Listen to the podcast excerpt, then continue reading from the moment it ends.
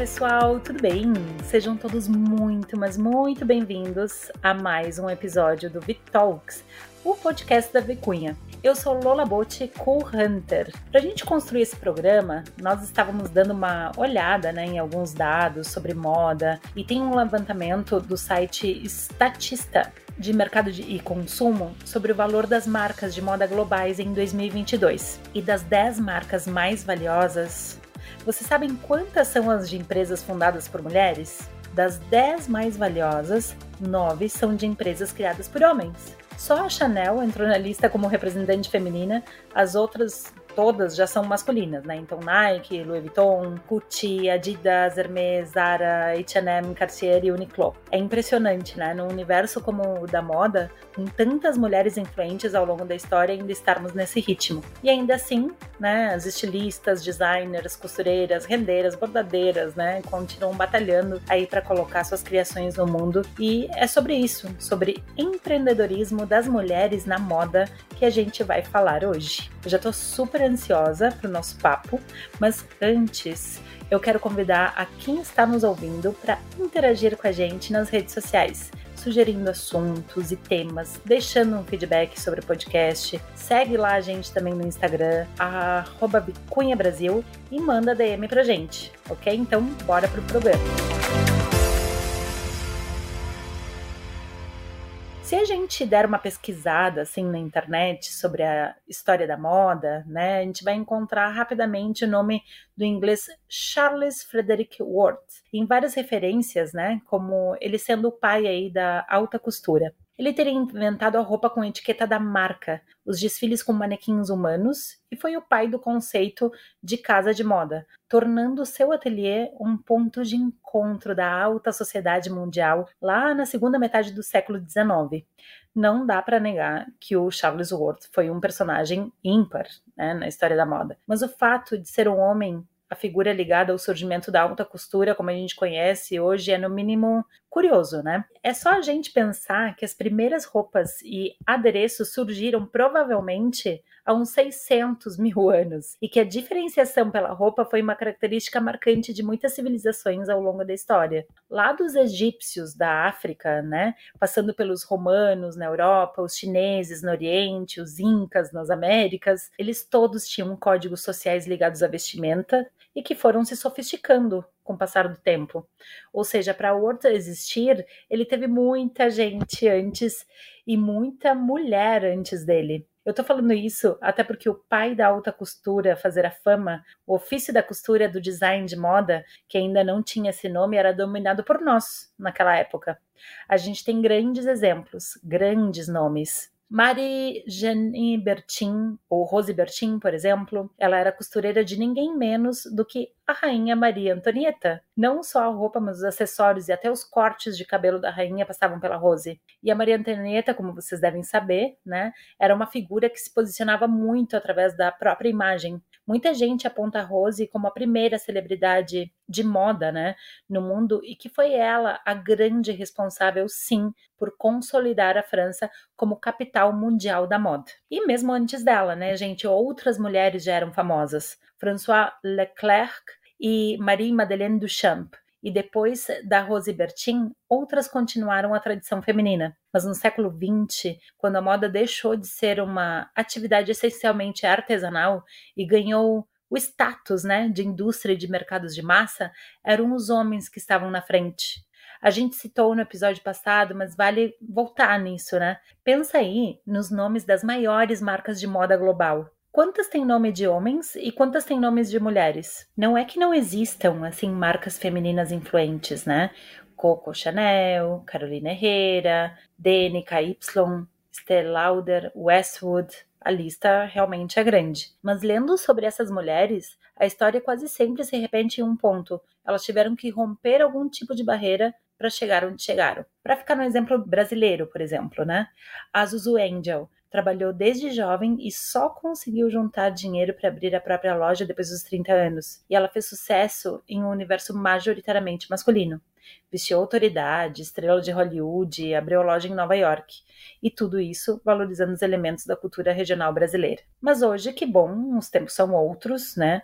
A gente tem tantas mulheres, designers, marcas brasileiras, né? Só para citar, assim, alguns nomes, assim, muito superficialmente, porque a lista é grande também aqui, né? Então, Cris Barros, Glória Coelho, Lene Niemeyer, Marta Medeiros, nomes femininos, né? Fortes no mercado da moda, né? Assim como tantos outros, né? Inclusive das nossas convidadas. Mas, apesar disso, a realidade entre as estilistas não é muito diferente da realidade em qualquer outra área, como a gente discutiu no episódio passado também. Então, o mercado de trabalho é desfavorável para as mulheres.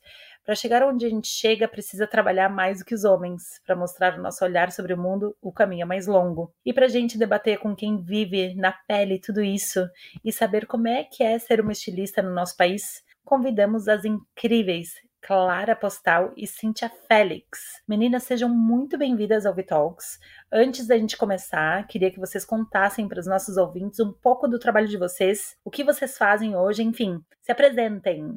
Olá, gente, tudo bom? Eu sou a Clara. Primeiro, muito obrigada pelo convite. Estou muito feliz de estar aqui no Vitalks. Para falar um pouquinho mais sobre mim, eu sou a Clara, sou fundadora e diretora criativa da Falve. E eu acho sempre muito legal começar falando um pouquinho sobre o início, né? Muita gente me pergunta sobre como foi essa trajetória até hoje e como eu fui parar aqui, né? E a verdade é que, assim, para mim, pessoalmente não houve um momento específico, um estalo na minha trajetória, né? A minha ida até a moda foi algo muito natural, quase que nem cabia a mim fazer essa escolha, sabe? De tão óbvio que era na minha vida. Não foi nenhuma escolha, foi um caminho mesmo que eu só segui. Eu sempre empreendi e hoje olhando para trás me lembro fazendo acessórios, vendendo na escola, depois costurando camisas e assim eu fui indo. Então, meu primeiro contato com a costura em si foi com uns 15, 16 anos, lá na minha cidade, em Bento Gonçalves. Pra quem não sabe, eu sou gaúcha, né? Mas moro em São Paulo agora.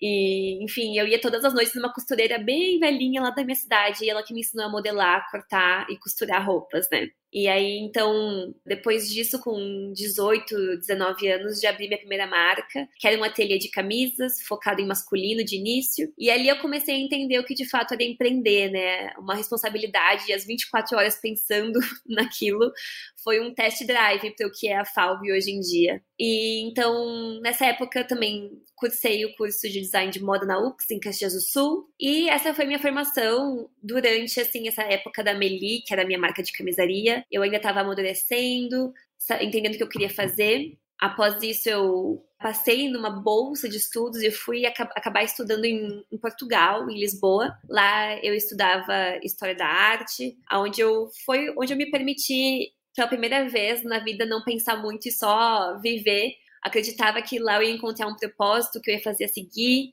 e adivinhem só, ele não me encontrou, eu tive que eu tive que ir atrás dele.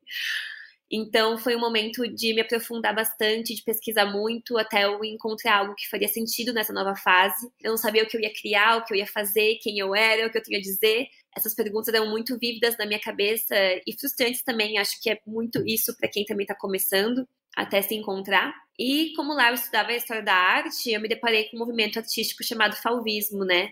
Que era algo que eu não tinha estudado antes. Eu me identifiquei muito com a história, com o modo que esses pintores criavam, assim, que era algo muito intuitivo. E assim nasceu a Falve. Mas no meio dessa história tem muitos capítulos, mas para eu situar todo mundo hoje, a Falve tem quatro anos, eu vim para São Paulo fazem três anos, e no início eu trabalhava fazendo muito frila de garçonete até conseguir me encontrar aqui, fazer meu espaço. Então, tudo que eu fiz hoje foi tomado por mim. Eu sempre falo que nada foi dado, eu sempre tive que me provar a todo instante. Então, eu precisei de muita determinação e disciplina, né? E hoje a Falve participa do line-up do São Paulo Fashion Week. A gente fez já três edições digitais e quem sabe no ano que vem chega a nossa estreia presencial. Nossa, que maravilha, com certeza chegará. Cíntia, e tu? Te apresenta aqui pra gente, conta um pouco sobre ti, teu trabalho, tua história com a moda. Gente, oi todo mundo que tá ouvindo. Eu sou a Cintia Félix, sou carioca e moro em São Paulo há quatro anos. A minha trajetória com a moda ela é muito linear, porque eu venho de uma família de costureiras. A minha avó era costureira, as minhas tias eram costureiras, então eu cresci nesse ambiente de máquina de costura, de entender sobre tecido, entender sobre caimento. Então, durante a adolescência ali, eu ainda tentei fazer patologia clínica, muito influenciada pela minha mãe. Tentei fazer edificações também, muito influenciada pelo meu pai. Só que já estava muito nítido assim o caminho que eu ia levar por conta das minhas brincadeiras. Recentemente, eu conversando com a minha mãe, ela falou: Cara, a maior parte das suas brincadeiras eram você trabalhando com moda. Não era falar que ia ser modelo estilista, você falava que trabalhava com moda. E aí você vivia viajando e ser professora. E para minha felicidade, eu sou essas duas funções, né? Sou a diretora criativa e fundadora da Aze Marias, e hoje estou lecionando no Senac Lapa Faustulo, lidando com processos criativos, processos de sustentabilidade, muito na crença que a educação ela é essa força motriz e impulsionadora para que jovens mudem as suas realidades, principalmente quando a gente fala de jovens periféricos, jovens com recortes raciais, com recortes né, de orientação e opção. Então a educação para mim assim ela veio nesse encontro. E aí depois que eu descobri o caminho que eu queria, se tornou tudo mais fácil. Eu assim, eu tenho muitos desafios, né? E desafios muito sérios. Eu sou uma mulher preta, de pele retinta, eu sou mãe, então tudo isso aí já me dá ali umas cargas de dificuldade, mas o processo educacional ele foi muito tranquilo. E aí eu fiz técnico em produção de moda na FAETEC lá do Rio de Janeiro. Depois fui para o Senai C-Ticket fazer graduação em artes. Eu habilitei em História da Arte e Figurino. Depois eu voltei para o C-Ticket para fazer pós em designer, porque eu já estava trabalhando no mercado. Trabalhei uns seis, sete anos em empresas, né? produtoras de produto acabado, empresas como o Espaço Fashion que faliu, Farm, Enjoy, eu tive ali algumas passagens. E aí, nesse meio do caminho, eu observei uma oportunidade de negócio e conversei com a minha mãe e falei, mãe, vamos criar uma marca? Ela falou, cara, não sei o que é isso, mas vai lá, linda. Se você precisar, mamãe tá aqui no background te dando o mínimo de suporte para que você possa se desenvolver ao máximo. E aí criei a Zé Marias em 2015 muito nessa pesquisa né, dos nossos três pilares, que são pilares muito sólidos, o impacto social, porque a gente treina costureiras para que elas saibam precificar a sua mão de obra e combater o trabalho análogo à escravidão. O pilar ambiental, porque a gente só lida com resíduos têxteis ou matérias-primas que estariam paradas nos estoques. E o segundo pilar social, que a gente tem o corpo da mulher brasileira, esse corpo cheio de volume, como a nossa paixão, assim, a nossa pira é essas mulheres volumosas, voluptuosas, que são mulheres brasileiras, que sofrem influência de três grandes povos, né, na sua colonização e desenvolvimento, que é os povos originários que aqui viviam, os europeus portugueses, e aí a gente pode alastrar um pouquinho mais para os portugueses, e os africanos escravizados. Então, esses três povos são responsáveis pela constituição corporal das mulheres brasileiras. Essas são as nossas pesquisas. Assim, a gente tem uma pira sobre o corpo da mulher real, que é esse corpo da mulher real e como esse corpo da mulher real ele é, é encarado aqui no Brasil. Uau! Nossa, uma profundidade assim muito, muito bacana, né? Quantas nuances o teu trabalho, quantas histórias, né? E bacana, né, Gurias? Quantos nossos talentos já vão aparecendo na nossa infância, assim, né? Minha psicóloga disse isso para mim. Ela falou: se todas as respostas que a gente tem de sucesso ou insucesso estão muito alicerçadas na infância, porque é na infância que a gente mostra o nosso eu genuíno, né? Quem convive aí com criança que tá nos ouvindo sabe, a criança fala que não gosta, ela quando não quer dar beijo, ela não dá beijo, e aí é muito verdadeiro. E a gente, quando vai crescendo, a gente vai perdendo esse lugar por N questões. E aí, quem consegue lembrar da infância, a gente consegue manter carreiras. E a gente tem vários estudos sobre isso, como que na infância a gente manifesta esse lugar. Ai, que bonito isso, vou até buscar mais, porque agora vocês estavam falando, as duas, né, que trouxeram muitas coisas assim da juventude, da infância e tal, né, eu tava me lembrando também da minha história, já até comentei aqui no podcast também, que basicamente, hoje em dia eu sou investigadora de tendências, né, pesquisadora de tendências de moda, enfim, me formei em estilo também, né, estudei moda e tal, e a minha grande referência, né, sempre a minha musa até hoje, é a minha mãe, né, e eu cresci no meio, né, dos retalhos das costureiras, né? Então, tipo, desde muito pequena já criando, assim, né? E pensando moda nesse cenário, assim. A minha mãe era daquelas que mandava fazer roupa, né? Então, É interessante isso, né? E hoje em dia também trabalho com moda e tal, né? Então, muito legal. E falando em empreender, queria que vocês, assim, me respondessem duas perguntas, né? Primeiro, como é que é a vida de quem empreende em moda no Brasil, né? E o que, que é ser uma mulher empreendedora? Uh, quais portas elas se abrem? Se é que se abrem, né? Quais se fecham, né? Como é que é isso, assim? Empreender é uma montanha russa, né, gente? Tem vezes que eu me acho maluca por estar fazendo isso, por investir tudo e tanto de mim num sonho, né? Eu sempre falo que precisa querer muito, mas mais do que muito. Por mais que às vezes seja muito desafiador, é o que eu sei fazer, né? Eu sou feliz assim, nessa montanha russa, às vezes de cabeça para baixo, às vezes quase passando mal, às vezes extasiada de tanta emoção pelas coisas que a gente faz. Mas empreender moda no Brasil também é um caminho de renovação e valorização, eu acho, né? É um, é um longo caminho ainda, porque isso começa, acho, tanto na educação do brasileiro e entender que tem gente, tem gente, mentes e mão de obra poderosa aqui, né? E esse comportamento também respinga no consumidor, nas blogueiras, jornalistas, nas revistas, nos canais, em tudo, né? Então, empreender para mim é uma, é uma montanha russa, mas eu não me vejo fora dela. é uma loucura mesmo. Mas, assim, sobre também ser uma mulher empreendedora, até tava falando com meu psicólogo hoje sobre isso. Todos os psicólogos estão nos ajudando aqui, né, gente? Isso é ótimo. Psicó... Terapeutas, psicólogos presentes. Exatamente. Estão fazendo um bom trabalho. Mas eu precisei muito, assim, mudar um pouco o meu comportamento. Por exemplo, hoje eu sou muito assertiva no que eu quero, como eu quero, como eu preciso, né? Lidar com esse backstage da moda não é tão tranquilo para uma mulher. Então, fornecedores, representantes, fabricantes e assim vai. Eu comecei a empreender com 18, 19 anos e muitos homens naquela época me viam como uma garotinha e achavam tudo menos que eu sabia que eu estava fazendo. Então eu tive muito que impor esses limites e respeitos. Hoje eu não enfeito mais as minhas falas, eu não sinto que eu preciso ser muito feminina, muito agradável, né? Eu lido com eles exatamente como eles lidam com outros homens. Né? Então, essa, acho que essa foi uma grande questão para mim, sabe? De conseguir separar a Clara pessoal para a Clara empreendedora, que tem que ser mais séria, mais assertiva, para ser levada a sério e respeitada, né? Clara, tu acha que tu mudou o teu comportamento? Tipo, por exemplo, assim, ah, talvez tu era, né, esse perfil mais que as pessoas te enxergavam mais como menininha e tal, e conforme a tua experiência, né, conforme tu foi criando a tua carreira e tudo, foi mudando realmente a tua postura? Eu fui uh, separando as claras, assim.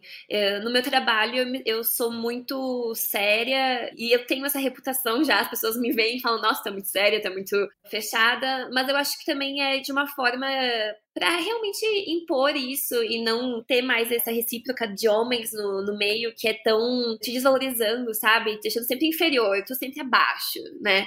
Então, eu acho que eu fiz essa separação de duas claras. Não mudei quem eu sou, mas assim, no mercado de trabalho eu sou outra, sou mais assertiva. Mais direto ao ponto, assim, né? Mais assertiva, é, claro. Exatamente. E para ti, Cíntia, como é que é essa questão de como tu enxerga a parte de empreender moda no Brasil e também ser uma mulher empreendedora aqui? Essa pergunta é uma pergunta de milhões, né? como ser uma empreendedora no Brasil. Empreender no Brasil não é fácil, ele tem muitos desafios, desafios que eu enxergo num âmbito muito prático, seja ele de incentivo ao empreendimento vindo do governo, seja ele com parcerias muito atrativas para ambas as partes. Então, é uma pergunta muito difícil de ser respondida, mas quando eu fundei as Marias, eu fundei muito no âmbito do fazer. Eu queria fazer de qualquer jeito, eu precisava fazer. Eu estava muito na pesquisa de como esses corpos precisavam ser vestidos, como essas mulheres eram remuneradas, como é que esses setores de estoque das empresas grandes operavam. Então, o desafio para mim hoje oito anos depois, três anos de São Paulo Fashion Week, recebendo menção honrosa da Alesp, recebendo certificação do Grupo de Mulheres do Brasil, é um bom desafio, mas hoje eu encaro ele muito mais como um business e não tenho essa visão tão mais romântica. Porque quando eu criei as Emérias, eu tinha uma visão muito romântica. Ah, eu vou mudar o mundo e, nossa, vai ser muito legal. Na verdade, a gente vem mudando de passos muito pequenos. E eu tenho 1,75m, então minha passada é muito longa. eu tô falando às vezes de algumas coisas que as pessoas não sabem. E eu faço muito coro com a Clara quando ela falou desse lugar de conversar com os homens. Para nós foi muito difícil, porque além de eu ser mulher, eu sou uma mulher preta vindo de periferia. Então, isso já me deixa ali no lugar social que os homens enxergam. E quando eu abri a boca para falar, eles tomavam um susto, que eles falavam: "Meu, como que essa gata vindo lá da periferia do Rio de Janeiro sabe o que, que ela está falando?" Então foi muito desafiador. Hoje a gente tem participadores, apoiadores, patrocinadores, que eu começo a falar, eles falam, ah, lá vem a Cintia dar palestra.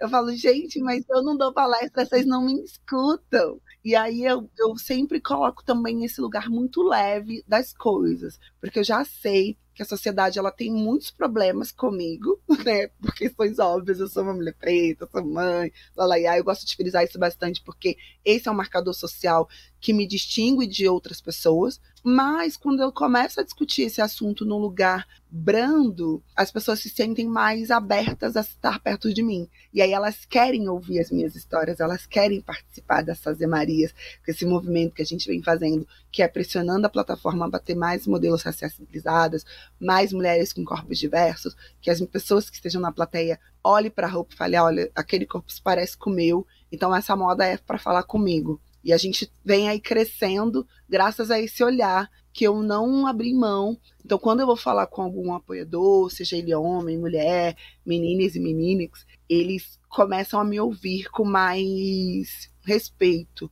Não um respeito que não que foi me dado, mas ele foi conquistado a partir de estratégia. E aí eu vou para nossa segunda né, fala, que ser mulher é isso. A gente vive com a estratégia muito alicerçado. Então, qualquer movimento que a mulher faz, ela faz sempre pensando em vários cenários. Ela pensa no cenário da casa, ela pensa como isso impacta na família, ela pensa como isso impacta no trabalho dela, como impacta nas amizades, para depois dar o passo. E eu aprendi isso muito rapidamente observando minha avó, minha mãe, que todos os movimentos eles eram friamente calculados e montava assim todo o cenário. E em cima disso eu já ia muito preparada. Então eu chegava na reunião, eu já sabia a partir da linguagem corporal se aquele cara estava mais perto de mim ou não, e eu ia criando ali cenários para que ele se chegasse. E aí estamos aí, né, nesse 2023 com mais outros desafios, mas desafios esses que são muito mais nítidos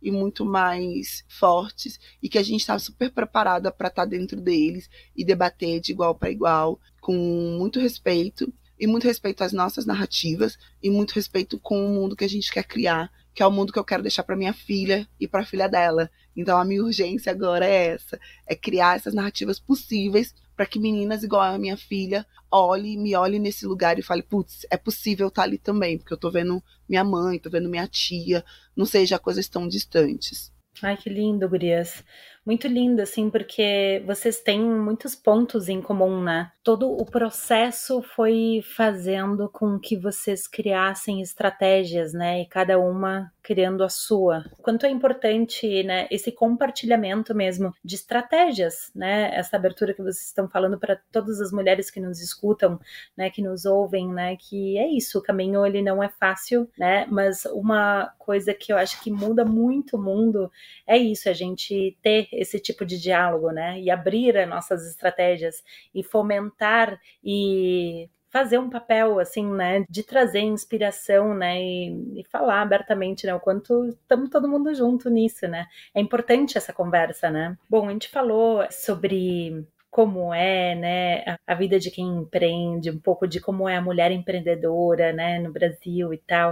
Acho que vocês já falaram bastante aqui sobre algumas dificuldades, né, ao longo da carreira. Vocês querem pontuar algumas coisas assim, tipo, de desafios que vocês superaram, assim? Ah, eu acho que é bem importante falar que para mim, por ser uma marca ainda assim muito pequena, um grande desafio é conseguir fazer algo bom, algo relevante com poucos recursos, né? Eu sempre tentei fazer muito com pouco. Pouca estrutura, pouco investimento, e eu acredito que o segredo de começar a empreender é sempre esse: fazer com o que se tem, porque aí o teu talento vai sobressair, né? E também, fora isso, outro desafio grande eu diria que é furar bolhas. A moda, como muitas outras áreas, são grandes bolhas. E a gente vai entrando, ou melhor, perfurando elas. E para mim também, que vim de fora de São Paulo, sem conexões, sem contato, sem conhecer ninguém, foi um grande desafio de ser vista, ser notada, ser reconhecida. E eu acredito ainda que eu esteja nessa jornada, assim, furando bolhas, né? E também para mim pessoalmente, assim, dentro da Falve, para falar um pouquinho mais sobre a marca, um último e grande desafio que eu tenho na Falve é ter feito uma transição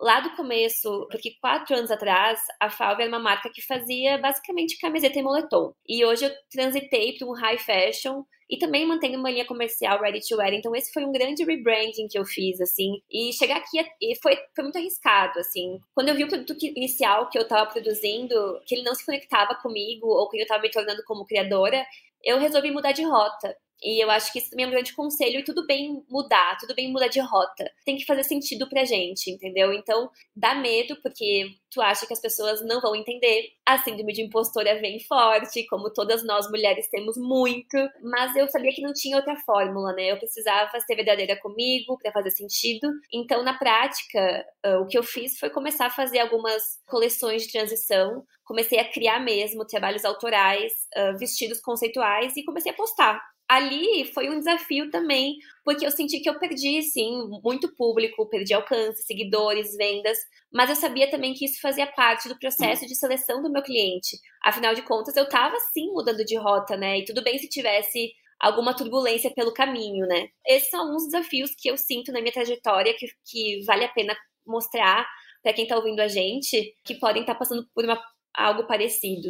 Nossa, nossa, super, super concordo, claro. Assim, nós, dentro das Marias, um desafio que a gente tem nesses oito anos de jornada foi primeiro conscientizar as empresas têxteis de que a gente está ajudando elas a solucionar um problema que elas criaram, que é essa produção desenfreada de matéria-prima, que você vê estoques de talvez um milhão de artigos, coisas nesse nível, uh, containers de artigos antigos, fechados, que ninguém mexeu. A gente precisa educar o nosso público-alvo consumidor porque é uma galera que vem com um pensamento de moda, com um entendimento de moda que a gente precisa entender e educar e mostrar um novo posicionamento para ele, além dos desafios financeiros, como todas as empresas. Assim, ontem eu tive uma fala e, eu, e aí me perguntaram essa mesma pergunta, eu falei, gente, é dinheiro mesmo, fazer impacto socioambiental positivo através da moda custa caro. Então, como que é, as empresas estão pensando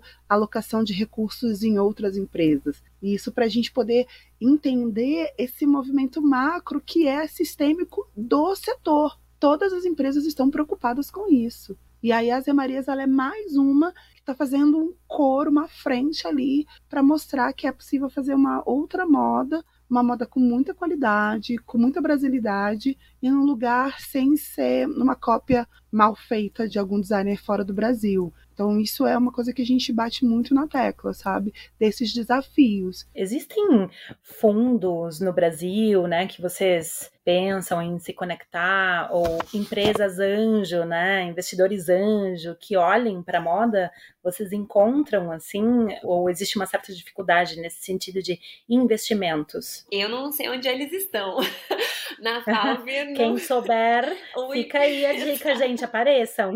Na Falve Investidor Anjo sou eu mesma, eu com as minhas mãozinhas. Já pensei em procurar algumas pessoas e tudo mais, mas na minha experiência, nunca tive, nunca encontrei essas pessoas, esses anjos. A gente já passou por alguns, a gente conhece uma galera. A gente, isso foi muito possível através do Vitec, que é uma aceleração daqui do estado de São Paulo. Nós fomos a turma 6, mas o investidor para o negócio de impacto, ele tem que ser um investidor que está muito associado com sustentabilidade. E a maioria dos investidores, eles estão acostumados e alicerçados no business e na tecnologia, né, Cintia? Eu vejo que tem muitos investidores anjos, assim, que olham, né, investem muito, só que sempre focado em tecnologia, né? E tecnologias que a gente sabe, assim, sendo muito honesta, enquanto profissional do mercado, que são tecnologias que têm uma data de fim. Assim, eu, eu participei de inúmeras aceleradoras e incubadoras e a gente via os caras aportando dinheiro para fazer cervejaria industrial. Tipo, hoje é um mercado que está saturado. E a gente continua falando disso na moda. A gente teve o boom das paletas mexicanas. Eu posso aqui citar uns cinco booms que eu vivenciei de a gente não conseguir recursos porque estavam sendo alocados para esses negócios que estavam com a sustentabilidade e com a tecnologia muito alicerçado. Só que o que a gente faz é tecnologia social. Então, o investidor anjo ele tem que entender o que a gente está falando é um negócio que a gente vai ter retorno daqui a uns 10 anos à frente. Porque o que a gente está fazendo é mudança de paradigma de mercado. Então, se a gente for olhar para a nossa história enquanto sociedade, a primeira mudança vem com a Revolução Industrial. A gente está falando de uma outra revolução. Uma revolução que está alicerçada na indústria, mas ela está vendo a indústria com um olhar humano. E o investidor, ele tem que ter esse olhar, porque se ele não tiver esse olhar do humano em primeiro lugar, ele não vai conseguir investir na gente. Então a gente já passou aí por várias rodadas e quando a gente chega nessa hora, eu já falo, ó, se você quer vir para cá fazer Marias para falar, vamos produzir na China, não vem, porque você não entendeu o que a gente está fazendo. Sim, tem que ser um investidor com impacto, né? Pessoal, antes do intervalo, a gente estava falando sobre os obstáculos da carreira de uma mulher empreendedora no mundo da moda. Mas além de tudo, né, que vocês comentaram, existe algo que faz parte da profissão de vocês, que é a necessidade de ser criativa, né, e criar coisas novas sempre. Como é que vocês lidam com essa questão? Como é que é o processo de cada uma de vocês para criar? Vocês têm algum tipo de método, algum ritual especial durante o processo criativo?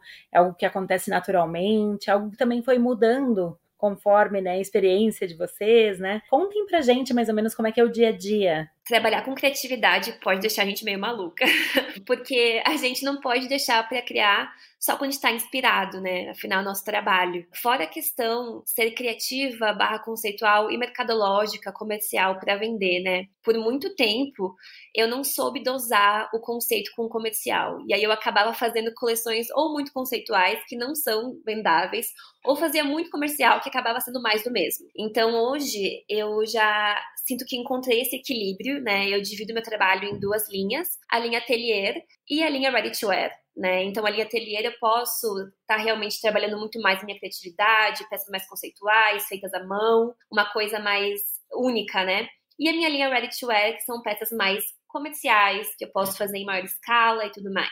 Então, esse foi um passo muito importante para mim no meu, no meu, processo criativo, né? Que ficou focado em objetivos diferentes. Mas o meu processo criativo ele vem de muitos lugares fora da moda, assim. Eu gosto muito de observar formas e visuais. Então eu me inspiro muito em objetos, em arquitetura, em decoração e cinema. Tem muitas vezes que eu começo inclusive a desenhar uma coleção pelas formas e depois eu encontro um conceito, um nome para a coleção. Então eu não me apego muito à ordem dos fatores. Eu acredito que cada um tem um caminho a percorrer quando está criando. E o meu às vezes começa no final ou no meio.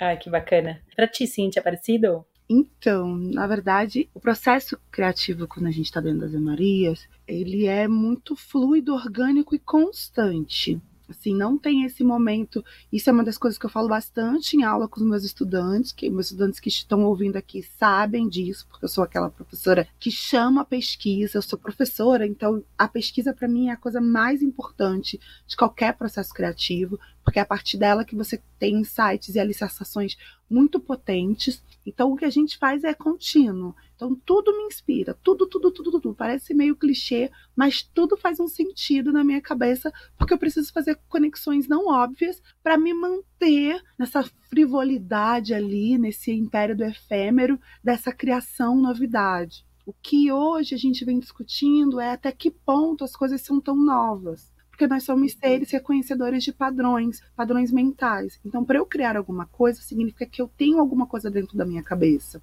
que seja ela esteja em algum lugar do meu subconsciente, que é um exercício de trazer isso para o consciente. Então eu crio a partir de qualquer coisa, desde uma planta a coisas enormes como forças da natureza. E tudo vai ter muitas ligações com outros lugares, seja ele o cinema, seja ele a literatura, seja ele um videoclipe, seja ele um curta que eu vi que me impactou muito. Então tudo é ponto de partida e tudo é processo. Então, muitas coisas nas Marias a gente começa a se revisitar porque a gente avançou na pesquisa. Então, ai, aquela época eu fiz aquilo, mas hoje eu entendi aquilo de uma outra forma. Será que dá para ter uma outra verdade? Então a gente vai experimentando muito. Eu não acredito nessa inspiração mística, esse ser que senta e uma coisa baixa e ele cria. Isso não existe. Eu realmente não acredito. Eu acredito sim que existe uma atenção plena e que ele está colocando para fora algum padrão que ele viu. Então, por isso a gente botou nesse lugar do mítico, porque é esse lugar que a moda flerta, né? Dessa sensualidade, dessa coisa que a gente não sabe muito bem o que, que é, porque a gente não estuda muito. Então, na Ave Maria, tudo é processo. Então, eu tô aqui no meu ateliê, eu tô olhando coisa para ver se eu acho algum insight, alguma conexão que precisa ser feita. E hum, uma curiosidade agora, vocês falaram que né, estão constantemente olhando coisas, formas, tudo pode ser um sinal, tudo pode ser um objeto de inspiração e tal. Vocês têm alguns mecanismos de registros assim dessa pesquisa da inspiração? Ai, para mim papel e lápis todo dia. eu tô sempre com meu, eu tenho um um caderno só de inspiração e croquis, testes que eu vou fazendo. E é, é legal, porque eu sempre compro o mesmo, todo ano eu compro o mesmo e eu vou guardando, né? Então eu tenho esses livros gigantescos de registros que eu, das, minhas, das minhas ideias, assim. Então eu tô sempre com. Eu gosto muito de papel e caneta e lápis, mas fora desenho, eu sou muito apegada na escrita. Então, qualquer coisa que me inspira, eu, eu escrevo um pouquinho, aí eu vou para palavras-chave, aí eu vou pro croquis, e ali eu fico trabalhando nas, nas formas muito. Então é um processo meio que bagunçado, mas eu vou me encontrando. Nossa, ele é super organizado, Clara. Ele é um sistema. Só que é um sistema particular, não é replicável. Hoje, eu sou uma pessoa me mais megalomaníaca. Tenho tantos os meus sketches, né, o que a gente chama de caderninho do artista, whatever, isso falando no, no âmbito educacional. Celular, eu tenho pastas e pastas e pastas de fotos, de coisas, de conversa. Escrevo diariamente no meu blog, embora algumas pessoas não vejam e é para isso mesmo, ele não é para ser visto, ele é para estar tá ali como uma válvula. Ah, mas Tem você um... vai deixar esse blog pra gente, né? Aqui estejam preparados para ouvir e ler coisas bem doidas. Tem os meus mapas mentais de parede, que eu também preciso para poder dar uma amplitude assim. E tenho muita troca com a minha filha. Olha que doideira. Porque ela vem com uns insights assim muito interessantes. Às vezes eu mostro uma coisa para ela, eu falo: "Mas você gosta disso?" Aí ela, ai, mamãe, não gosto. E aí ela começa a tecer toda uma história sobre aquela coisa. Valorizo muito esse lugar, porque é um lugar muito genuíno. Diferente quando eu mostro alguém para alguém da minha equipe, que aí ele já tem, ai não, isso aqui tá super incrível, sim. Aí eu falo, gente, isso tá uma porcaria, isso é um desenho de experimento. Não é nem desenho real, vocês estão falando que tá bom. E aí eu, eu gosto desse olhar, assim. E também mostro muito para minha mãe. Minha mãe é uma pessoa que tá sempre comigo, meu companheiro. Então eu tenho essa tríade de pessoas que estão sempre me dando feedbacks muito reais. Todo mundo para colaborar, né, Cíntia? Exato. E eu costumo dizer assim que o meu marido ele é meu melhor crítico, porque ele, ele me conhece internamente e ele sabe o que, que eu quero falar. Então, às vezes, eu tô assim, muito enraigada com uma coisa, ele fala, meu, mas você tá olhando para lá, vamos. Você já pensou isso, isso, isso? Eu falo, já pensei. E aí a gente começa a tecer uma tessitura que para nós criativos é muito importante. Porque o criativo outras perspectivas, porque a gente criativa, a gente está sempre dentro. E a gente precisa do olhar de fora e o olhar imparcial, que não é uma pessoa que está fazendo média com você, não é uma pessoa que quer te agradar, é uma pessoa que acredita em você, mas ela vai fazer críticas. E ouvir a crítica, entender a crítica e fazer essa crítica virar uma resposta, para mim é o que vem me ajudando ao longo desses tempos. Tudo meu é muito colaborativo. Eu mostro para toda a minha equipe, eu mostro para meu marido primeiro, eu mostro para minha mãe primeiro, mostro para minha filha primeiro, e depois eu vou para a equipe, e depois eu vou para as outras pessoas, apoiadores, patrocinadores, porque aí eu já tive todos os pontos de vista meio que possíveis assim. E aí eu gosto desses olhares múltiplos sobre o mesmo objeto porque aí eu consigo desenvolver uma síntese que dê conta minimamente da maioria. E a gente começa a avançar. Gurias, e no meio, né, de todos esses processos que vocês estão falando, né, a Cíntia olha muito, né, para esse 360, para essa visão holística, né, a Clara traz aí todo um processo, né, das palavras, do analógico, dos registros, né, dos desenhos também, né. Como é que vocês fazem para dentro desse processo, vocês possam garantir, então, que depois, né, com as obras finais, né, com os produtos aí que vão trazer ambas as marcas, né? A assinatura de vocês esteja em cada criação, assim. Para mim, eu acredito que tenha sido um caminho que eu venho assim me entendendo cada vez mais. eu sempre me cobrei muito para ter essa assinatura, identidade muito forte, né? Muito tempo eu achei que não estava passando isso, de fato. Por isso teve todo aquele processo de rebranding dentro da Falve, para ela se conectar comigo e ser algo genuíno, né? Hoje, eu acredito que eu venho conseguindo transmitir a identidade da Falve por meio das principalmente das formas das minhas peças, as texturas que eu trabalho, então esse universo também meio nostálgico, uma mistura do retrô com algo contemporâneo. Eu acho que o segredo para isso acontecer é que tudo tem que fazer sentido, né? Cada ação da marca, cada peça, cada foto da marca tem que fazer sentido com a tua estética e identidade. E eu ainda tô naquelas de eu faço o melhor que eu posso com o que eu tenho, né? Então eu tenho ainda muitas ideias e planos maiores para conseguir ainda mais mostrar essa assinatura, mas a gente vai indo fazendo esse trabalho aos poucos, né? São caminhos, né, passos que a gente vai dando por ser uma marca independente e por mais que às vezes as pessoas olhem o Instagram da FAO e pensam, nossa, é uma marca gigante, São Paulo Fashion Week, não sei o que, celebridades usando, tudo isso tem um glamour, mas a realidade é que a Falve sou eu e mais uma pessoa trabalhando ali em casa, costurando, fazendo uma peça de cada vez. Então ainda é uma marca pequena, mas eu acho que essa questão de identidade para mim é muito forte, algo que eu me cobro demais, porque eu acho que isso é o que a gente tem de mais relevante, né? Tudo já foi dito, então a gente tem que mostrar nossa visão de mundo, né? Acho que esse é o maior desafio, assim, meu maior desafio é conseguir transpassar isso em tudo que eu faço. Nossa, para nós, assim, quando essa pergunta surge, né, da assinatura, eu acho ela tão injusta conosco, porque para para pensar, usando a palavra, né, assinatura, eu lembro logo de RG, que você assina seu RG lá da primeira vez. E aí, às vezes eu vou ao banco eu tenho que fazer a mesma assinatura do RG e eu não consigo, porque eu sou outra pessoa. A Cíntia que fez o RG é a Cíntia do passado. Essa é a Cíntia nova. E amanhã é a Cíntia do futuro. Então, eu gosto mais dos caminhos que a gente quer percorrer. Eu acredito que o ser criativo ele pode ser múltiplo. Ele pode ter múltiplas assinaturas, porque nós somos seres sociais múltiplos.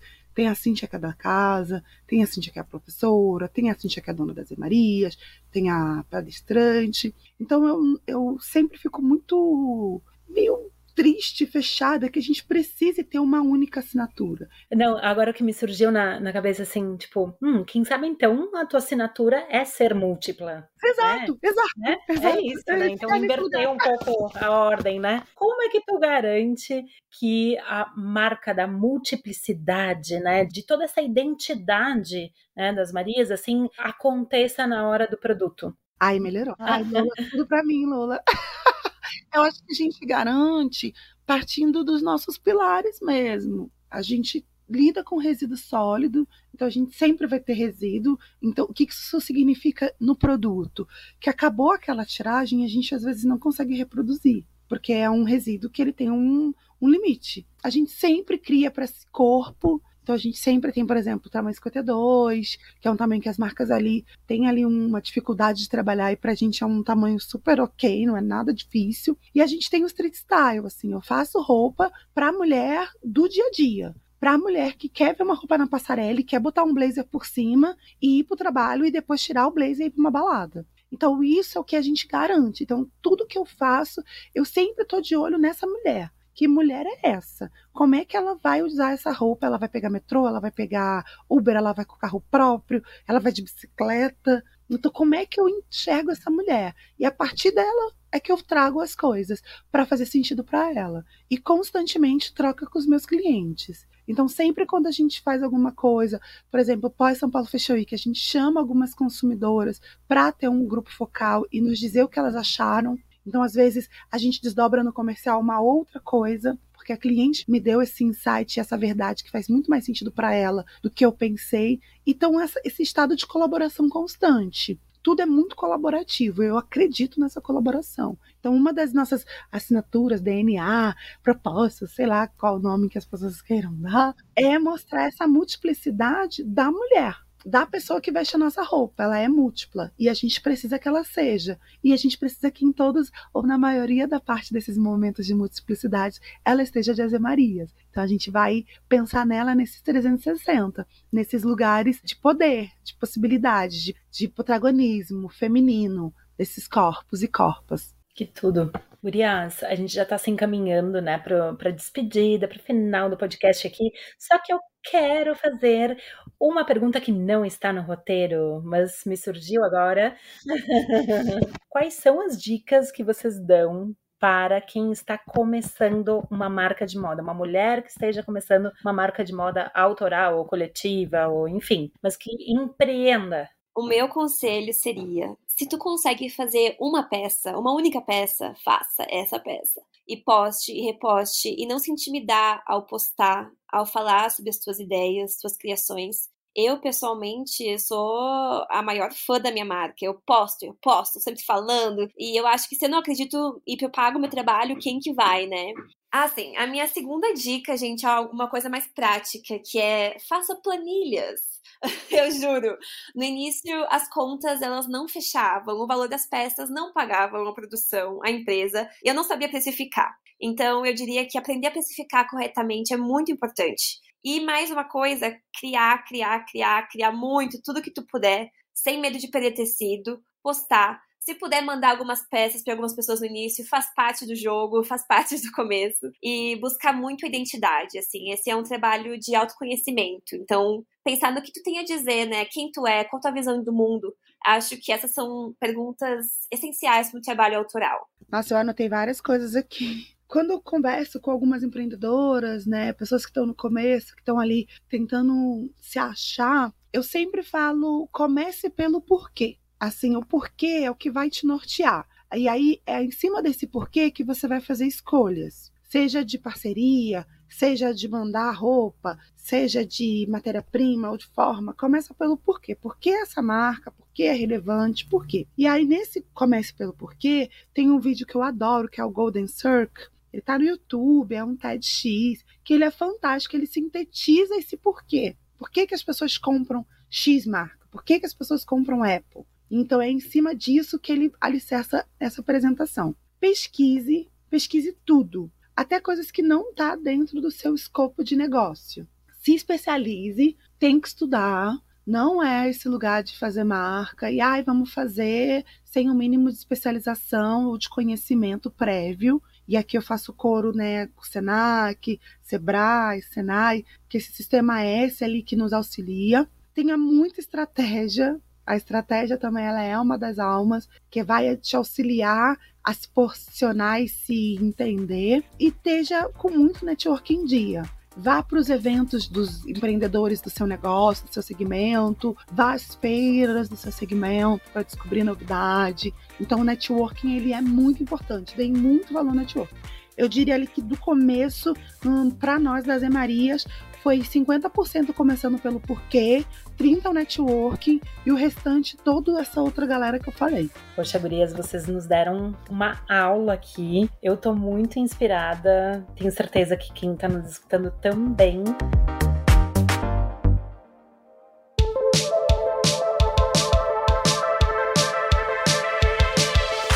Bom, agora já vou finalizando aqui, né? Mas antes a gente tem um bloco que se chama Radar.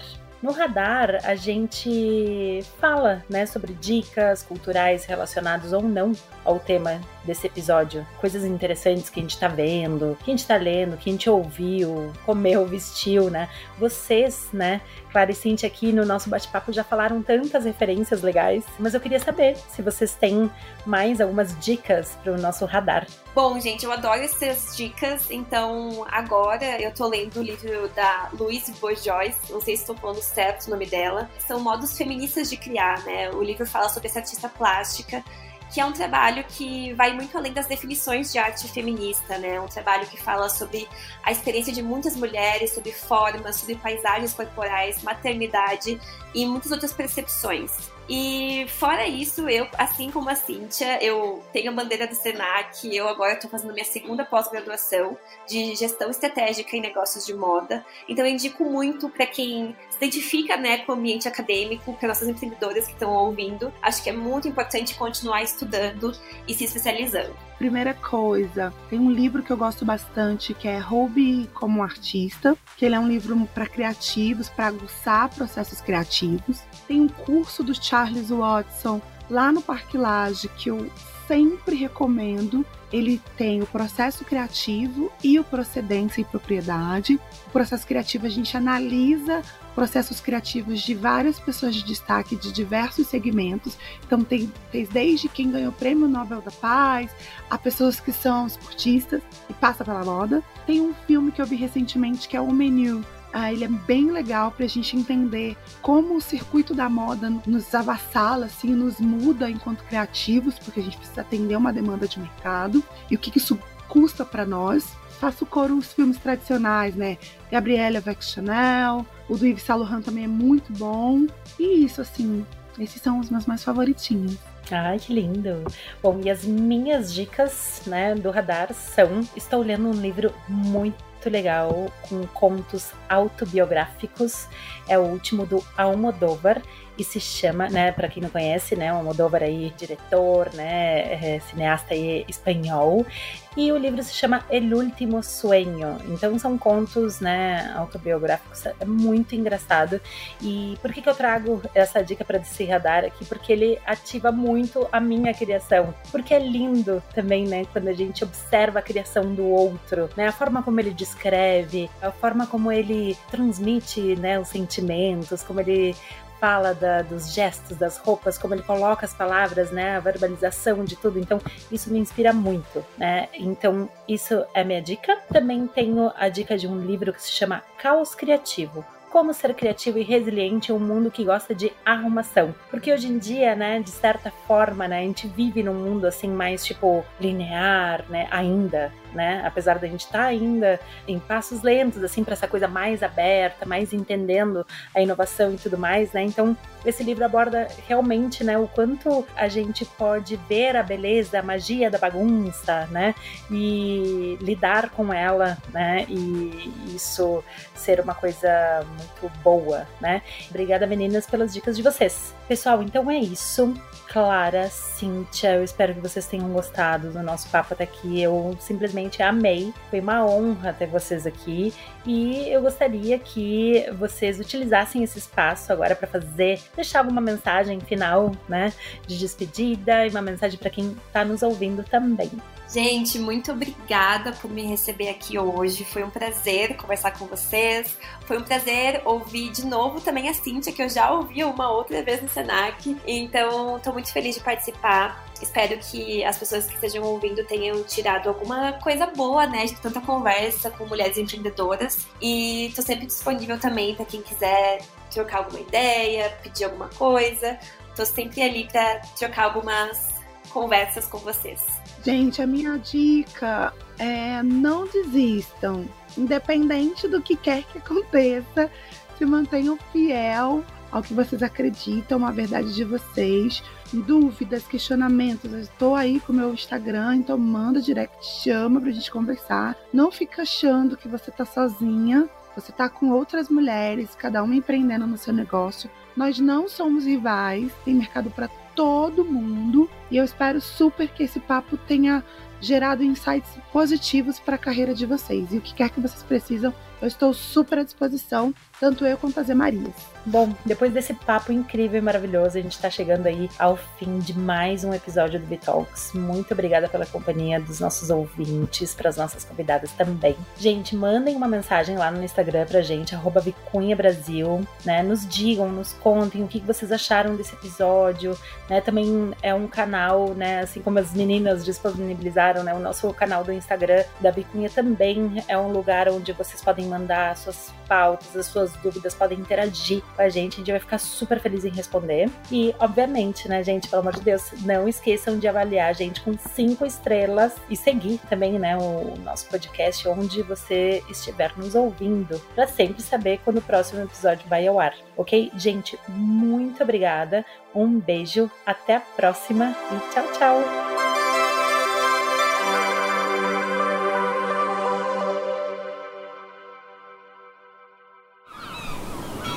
Este podcast foi editado pela Maremoto.